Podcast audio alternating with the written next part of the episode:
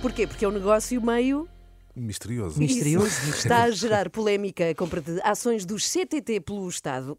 Vamos começar por explicar o que é que está em causa, afinal, Bom, Sérgio. em- em causa está o facto de a Par Pública, que é a empresa que gera as participações eh, do Estado, ter adquirido ações dos CTT, que recordo, foi uma empresa privatizada em 2014, eh, portanto adquiriu ações por ordem do governo.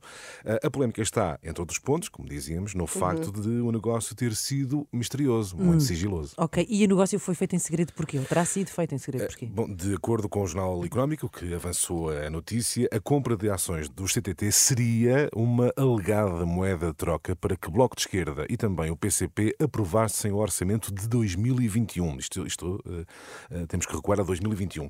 Os dois partidos, entretanto, já fizeram saber que foram informados do negócio e que não mostraram interesse, apesar de, como sabemos, pretenderem a reversão da privatização dos CTT.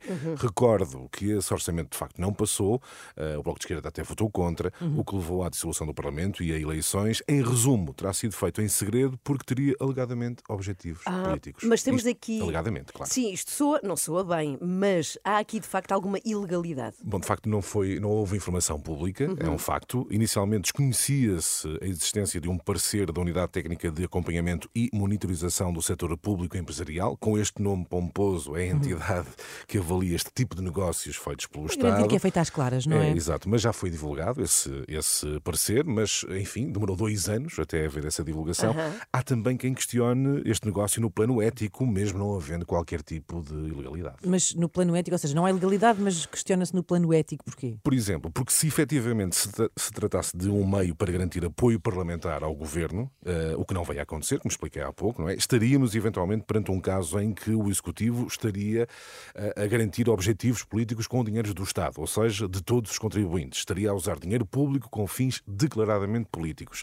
É pelo menos uma dúvida eh, que já foi suscitada e já ouvimos pela Associação Frente Cívica. E este mesmo organismo levanta outra questão. Eh, seguinte possibilidade: como o negócio não foi divulgado, imaginemos que alguém que era conhecedor do negócio, portanto, eh, Sim, sim. sabia, mas apesar de não ser informação pública, decide comprar antecipadamente ações do CTT. Claro, fica numa ganha- posição privilegiada, Exatamente, claro. e ganha eventualmente dinheiro com isso. Fica numa situação eh, privilegiada e é isso que a Frente Cívica diz que é necessário esclarecer. Ora, pois, E quem, quem é que é o responsável? Quem é? Quem é? Quem é? Quem foi? O responsável pela aquisição destas ações. A decisão foi assumida pelo então Ministro das Finanças, João Leão, que mandatou a par pública a comprar até 1,95% das ações. O Estado ficou apenas com 0,24%, mas sabe-se agora que a ideia inicial era adquirir 13% eh, das ações. Uhum. E se João Leão for o responsável, eh, a questão é que nós também vemos Pedro Nuno Santos associado a este caso e está a ser questionado sobre isto. Exatamente, porque na altura Porquê? Pedro, Pedro Nuno Santos era o Ministro das Infraestruturas com a tutela das comunicações, Ah. o qual faz parte do CTT. Pedro Nuno Uhum. Santos diz nada a saber sobre o negócio, remete explicações para o governo, curiosamente, o governo do qual ele fez parte. P- Pois, pois.